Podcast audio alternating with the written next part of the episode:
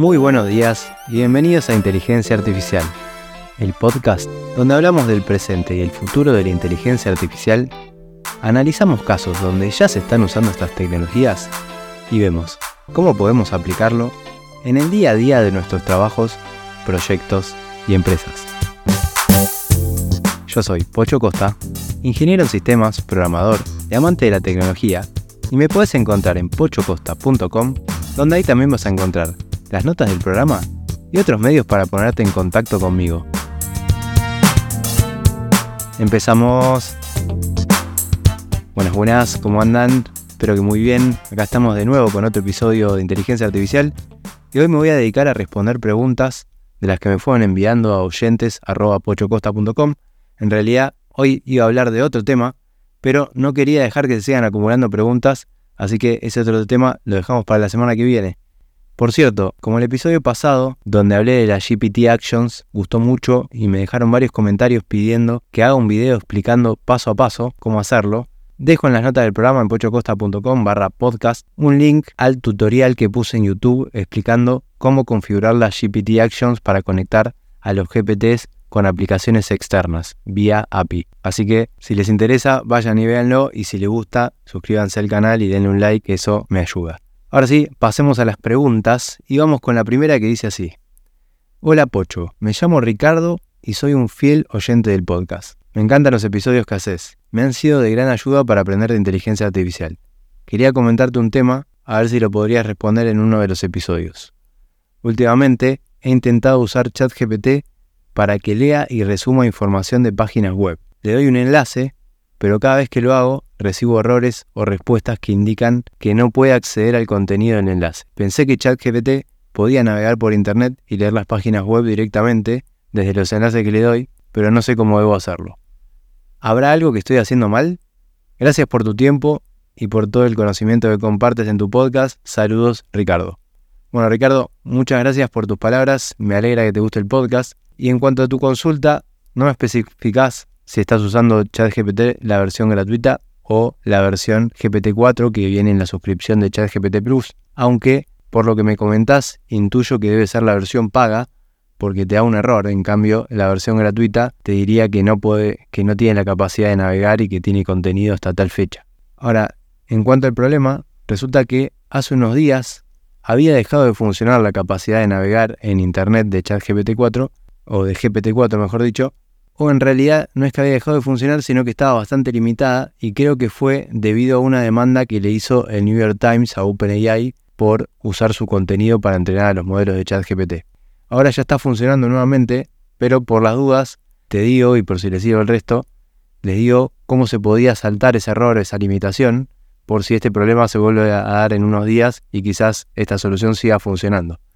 Básicamente lo que se podía hacer era, en vez de darle el link directamente, hacer una instrucción más elaborada y decirle que use su capacidad de navegar en Internet para buscar un artículo sobre el tema del que eh, vos querías que, que abra el link, ¿no? O sea, si el título de ese artículo era X, bueno, vos le ponías ese X y capaz si querés podías también eh, copiar y pegar alguna parte textual del artículo. Entonces, al navegar en Internet con esa información que le estás dando, seguramente iba a dar con ese mismo artículo y iba a ser similar a, dar el link. Obviamente que era más trabajoso, pero si querías darle un artículo largo para que te haga un resumen, iba, igual te ibas a ahorrar un montón de tiempo. Y bueno, de esa manera se podía saltear el error. Yo esto mismo lo había dejado en un video corto en YouTube y en Instagram en el momento en que detecté eso, por si a alguien más le servía, así que por si lo quieren ver, ahí hay capturas de pantalla de cómo era el error y cómo resolverlo. Les dejo el link también en las notas por si les interesa. Y vamos con la siguiente pregunta que dice así. Hola Pocho, un gusto saludarte. Te quiero hacer una consulta muy puntual. Tengo un set de 5.000 nombres de compañías, con cuatro columnas que contienen la siguiente información. 1. Nombre oficial de las compañías. 2. El resultado de un algoritmo de procesamiento que usa para convertir esos nombres oficiales en nombres más casuales sin perder el sentido del nombre de la compañía. 3 una etiqueta que clasifica qué tan bien o mal lo hizo el algoritmo. 4. La salida correcta que se esperaba del algoritmo. Esto está hecho con el propósito de mejorar el algoritmo por medio de varias iteraciones, donde cada vez se repetirá la evaluación de 5.000 ejemplos, pero yo creo que hay un camino más corto y mejor usando modelos de Machine Learning supervisado. Pues tengo las etiquetas y el resultado esperado, pero no sé si estoy pensando en el enfoque apropiado. Las preguntas son, ¿te parece una buena idea usar un modelo de Machine Learning? Y la otra es, ¿qué modelos y herramientas me puedes recomendar para abordar esto? Muchas gracias por tu tiempo, saludos Jessica. Veamos Jessica, primero, gracias por tu pregunta. Si yo no entendí mal, vos lo que estás queriendo hacer es transformar el nombre de una compañía en otro nombre sin perder el sentido de la compañía. Con lo cual estamos hablando de una transformación de texto. Por lo que, si no estoy entendiendo mal el problema, yo iría por usar algún modelo de lenguaje, puede ser alguno open source, que podés agarrar por ejemplo el Hugging Face, y lo que intentaría hacer es usar esa lógica del algoritmo en el modelo de lenguaje para que genere los nombres casuales. Si no, otra alternativa que se me ocurre sería usar ese dataset de 5.000 ejemplos para hacer un fine tuning con un modelo de lenguaje, pero siendo que estamos trabajando con texto, tal vez preferiría usar alguna técnica de NLP, de procesamiento de lenguaje natural, como los transformers, y no usar machine learning. Así que bueno, espero que te haya servido de ayuda. Contame después si entendí bien el problema, qué te parece este approach que te comento, y si lo probás, decime qué tal te resultó. Y vamos con la siguiente, que dice, hola Pocho, ¿cómo estás? Primero agradecerte por el podcast, me ha sido de gran ayuda para ir aprendiendo de inteligencia artificial. Quería preguntarte cómo puedo estar seguro de que al utilizar las herramientas como ChatGPT, los datos de la empresa, que pueden ser confidenciales, no estén siendo obtenidos por la tecnología. ¿Existe alguna manera de protegerse? Tengo ganas de empezar a realizar cosas en mis procesos, pero mi área legal no está tan segura. Te agradezco si pudieras guiar o quizás si ya has hecho un post con respecto a esto, me digas cuál es por favor. Nuevamente, muchas gracias y por favor no pares con el podcast. Saludos, Hugo. Bueno, Hugo, gracias por tu pregunta. Te cuento.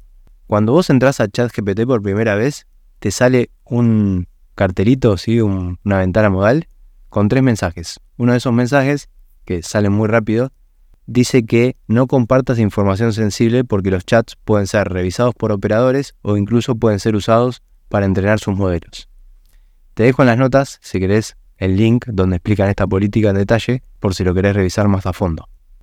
Por otra parte, te cuento que si vas a la parte de configuración, vas a encontrar una sección que se llama Data Controls y ahí tenés un control para desactivar el uso de tus conversaciones para el entrenamiento, aunque tenés que tener en cuenta que si haces eso, también vas a perder la historia de las conversaciones que te aparecen en la barra lateral izquierda. Tiene su pro y tiene su, contra. Ahora bien, esto pasa con las cuentas gratuitas y con la suscripción Plus. Pero también tenés la suscripción para empresas, Enterprise, que esa tiene protección de datos asegurada. Y también hace unos días sacaron una suscripción para equipos, donde si por lo menos contratás dos personas en el equipo, dicen explícitamente que no usan tus datos para entrenamiento y además te permiten la posibilidad de compartir los GPTs personalizados con el resto del equipo. Tiene todo un panel de administración para el equipo y tiene algunas capacidades mejoradas. Una de las cosas que incluye además es el tema del límite que tenés en la suscripción Plus para usar GPT-4 en la cantidad de mensajes que puedes usar por cada hora. Esto Hugo te recomiendo que lo revise en detalle el área legal de tu empresa, aunque también otra opción que se me ocurre es que puedas analizar el uso de un modelo de lenguaje que corra local en su empresa. Esto, por ejemplo, con aplicaciones como LM Studio, que te permiten descargar modelos open source de la librería de Hugging Face y de esta manera que todas esas conversaciones sean completamente privadas y nunca salgan a internet. De momento no son tan potentes como GPT-4, pero igualmente te pueden ser de utilidad. Así que bueno, Hugo, espero que te haya servido la respuesta y ahora vamos con la última que dice así. ¿Qué tal, Pocho? Estoy empezando un negocio de soluciones de inteligencia artificial para todo tipo de industria. Mi primer cliente será una empresa que quiere que le desarrolle un modelo de visión para su área de calidad. La idea es que pueda recibir como input una imagen y clasificar si la imagen está en buenas condiciones o si tiene algún defecto. Ya hice un modelo prototipo usando Keras, lo pusimos a prueba de manera informal y los resultados fueron excelentes. Sin embargo, tengo dudas de cuánto cobrar por un modelo así. También me gustaría saber si necesito pagar algún tipo de licencia a TensorFlow o Keras para poder monetizar con este modelo. Me gusta mucho el podcast, espero tu respuesta. Saludos desde México, Armando. Bueno, Armando, muchas gracias por tu pregunta y felicitaciones por tu proyecto y tu primer cliente. En cuanto a tu pregunta, no me queda claro si vos lo vas a vender como un software as a service o es un servicio de desarrollo a medida que vas a hacer para este cliente. Porque si es un desarrollo a medida, las opciones más comunes son o fixed price o time and materials. En fixed price vos le pondrías un precio total al cliente y en time and materials sería un precio por las horas que efectivamente hayas trabajado y te lleve a desarrollarlo y a eso se le sumarían los materiales, esto de time and materials, de tiempo y materiales. En este caso los materiales serían, no sé, costos de infraestructura, GPU, eh, ese tipo de cosas. En el primer caso, que sería el de precio fijo, tendrías que estimar bien el proyecto, incluir todas las fases y sumar todos los costos que te dé eso para llegar al precio final. Tampoco tenés que olvidarte ahí de contemplar impuestos o todo lo que haga falta pagar. En México no sé cómo son esas cosas, pero no, solo el tiempo de desarrollo, sino contemplar los otros costos. En cualquiera de los dos casos tenés que tener bien claro tu precio hora. Y después la otra opción, que es la de software as a service, ahí es más complejo porque vos tendrías que hacerte cargo de mantener esa infraestructura en la nube y que, como todo en la nube, depende de la escala que va a tener esto, la solución, digamos, porque no es lo mismo si vos tenés que atender una llamada por minuto que si tenés que atender 100 llamadas por minuto. En cambio, se supone que en el de Time and Materials o en el de precio fijo, vos desarrollás la solución, se la entregás al cliente y el cliente después se hace cargo de esos costos de mantenimiento. Con lo cual ahí tenés que hablar con tu cliente para entender bien eso. Y en ese caso supongo que vas a usar alguna nube para alojar toda la solución. Ahí vas a poder usar las calculadoras que te dan las nubes para que puedas cargar todos los servicios que vas a usar y cuánto calculás usar de cada uno, ahí te va a dar el costo y en base a eso después haces las cuentas para a ese costo sumarle algún extra que va a ser tu ganancia y usar ese precio para cobrar. Pero por lo general en los software as a service a veces tenés como dos modalidades. Una que es como plan básico, plata, bronce, oro, y cada uno tiene un precio fijo y una cantidad de uso que le podés dar. Y el otro que es el famoso Pay as you go, donde te cobran por cada llamado. Así que esas son las alternativas que se me ocurren y creo que son las que puedes evaluar. Puede que exista alguna más. Y como esto es un tema muy delicado, te sugiero que te sientes con tranquilidad y hagas bien todos los cálculos. Y bueno, muchos éxitos con ese proyecto, Armando. Y bueno, gente, con esto llegamos al final del episodio. Recuerden que si quieren pueden enviar sus preguntas a oyentes.pochocosta.com. Y bueno, espero que les haya gustado el episodio. Suscríbanse a la newsletter para estar al tanto de todas las novedades de inteligencia artificial cada semana. Y si les gustó el episodio, les pido que lo compartan con su gente. Si no lo hicieron todavía, se pueden dejar 5 estrellitas en Spotify o en la plataforma de podcast que usen. Eso ayuda a que el podcast sea descubierto por más personas. Y ahora sí, nos escuchamos en el próximo episodio donde seguiremos hablando de este hermoso mundo de la inteligencia artificial.